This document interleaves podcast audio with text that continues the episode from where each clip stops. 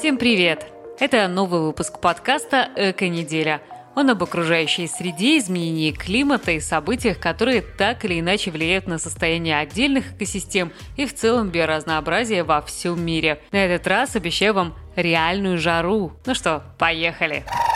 Зеленая энергетика впервые обошла атомную по количеству произведенного электричества. Так и хочется спросить, ну кто теперь альтернативный? Большой отчет о мировой энергетике за 2019 в середине июня опубликовали аналитики British Petroleum – Нефтяной гигант недавно радостно присоединился к глобальным зеленым целям и теперь без стеснения всем рассказывает, что нефти, газу и мирному атому на пятки наступает уверенно растущая отрасль возобновляемой энергетики. Это ветер, солнце, геотермальные ресурсы, переработка биомассы. За год в совокупности объемы полученного из этих источников электричества выросли на 13%.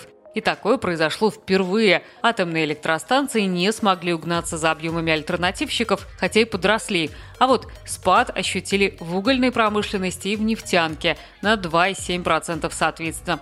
А на сравнительный график долей угля и чистых источников в общем объеме производства энергии и вовсе не насмотреться. Он напоминает очертания рыбы с начальной точкой в 1985 году, когда начал формироваться хвостовой плавник, и окончанием в наши дни, где обе линии, отвечающие за уголь сверху, стремятся друг к другу и, наконец, сходятся в одной точке. В 2019-м уголь и чистая энергетика имели по 36,5% от общего энергетического пирога. Как по мне, с пониженным содержанием угля он намного вкуснее.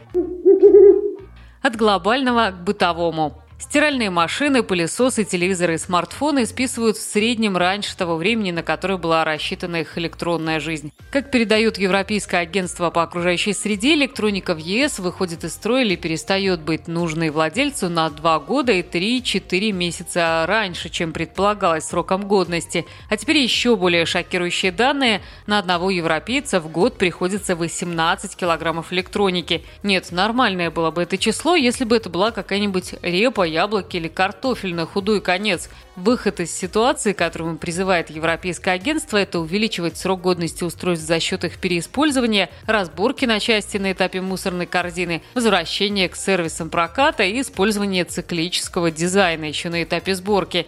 Ну и, конечно, куда без переноса ответственности за утилизацию на производителя, а также более зеленых процедур проведения госзаказа.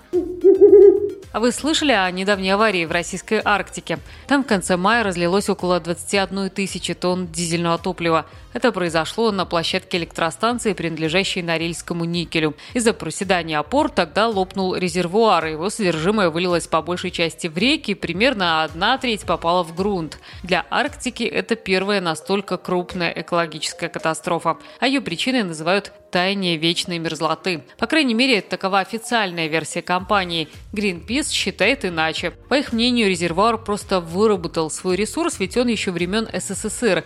Впрочем, тут, по всей вероятности, справедливо мнение и тех, и других. Действительно, лед тает. Этому способствуют аномальные температуры. Так, в мае у поверхности Земли в некоторых частях Сибири воздух прогрелся на 10 градусов выше среднего.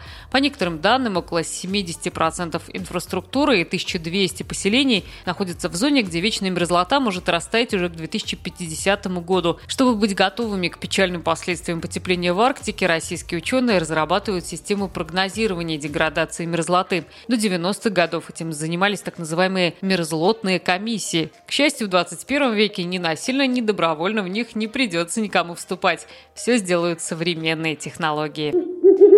А за следующие новости далеко ходить не будем. На этой неделе в Сибири зафиксировали абсолютный температурный рекорд. Возможно, вы уже слышали о городе Верхоянске, который является рекордсменом по амплитуде температур в течение года. Однажды зимой там зафиксировали минус 67 градусов Цельсия. Этот раз отмечается пик плюсовых температур. В субботу 20 июня воздух прогрелся до плюс 38. Справедливости ради стоит отметить, что такой пик жары прежде уже наблюдался в регионе, но не так рано в году году. По крайней мере, в 2020-м это абсолютный максимум.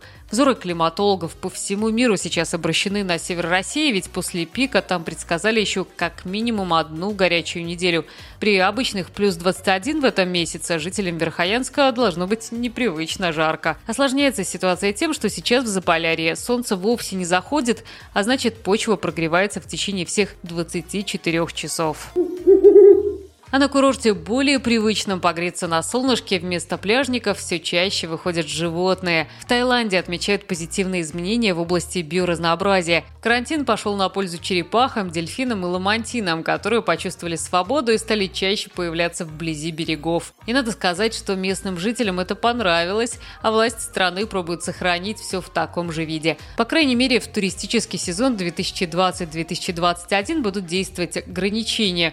И нет, там не сказано сказано о том, что нужно отвернуться, увидев дельфина, идея в том, чтобы вовсе сократить количество наблюдателей за жизнью дикой природы. Как сообщил министр туризма и спорта королевства, Таиланд откажется от дешевых пакетных туров и переориентируется на богатых туристов. Предпочтение отдадут тем, кто забронирует 4 и 5 звездочные отели на островах Пхукет, Самуи, Панган и Пхи-Пхи. И напоследок неожиданно новость из мира моды. Стартап из Лос-Анджелеса печатает майки из молока. И история эта вовсе не одноразовая. Майки не лопаются и не растворяются неожиданно на теле. Зато отходом в виде прокисшего молока этот бизнес помогает исчезнуть. По крайней мере, сотрудникам проекта явно не приходится думать, как избавиться от просроченного продукта. У них один вариант – извлечь из молока казеин, превратить его в правильный протеин, сделать из него волокно, затем ткань, наконец пошить майку. Если верить компании, то испорченное молоко наносит вполне ощутимый вред планете. Это источник парниковых парниковых газов, как и прочие органические отходы. Можно просто наблюдать за тем, как молоко бродит в холодильнике, а можно создать стартап и зарабатывать на нем тысячи долларов. Примерно за год так и стартап Митерра, так он называется, продал Майк примерно на 100 тысяч долларов. Это была эко-неделя. Такой ее видела я, Алина Лепешкина. Оставайтесь верны себе, но и о природе не забывайте. Ее зов каждый четверг в ваших наушниках.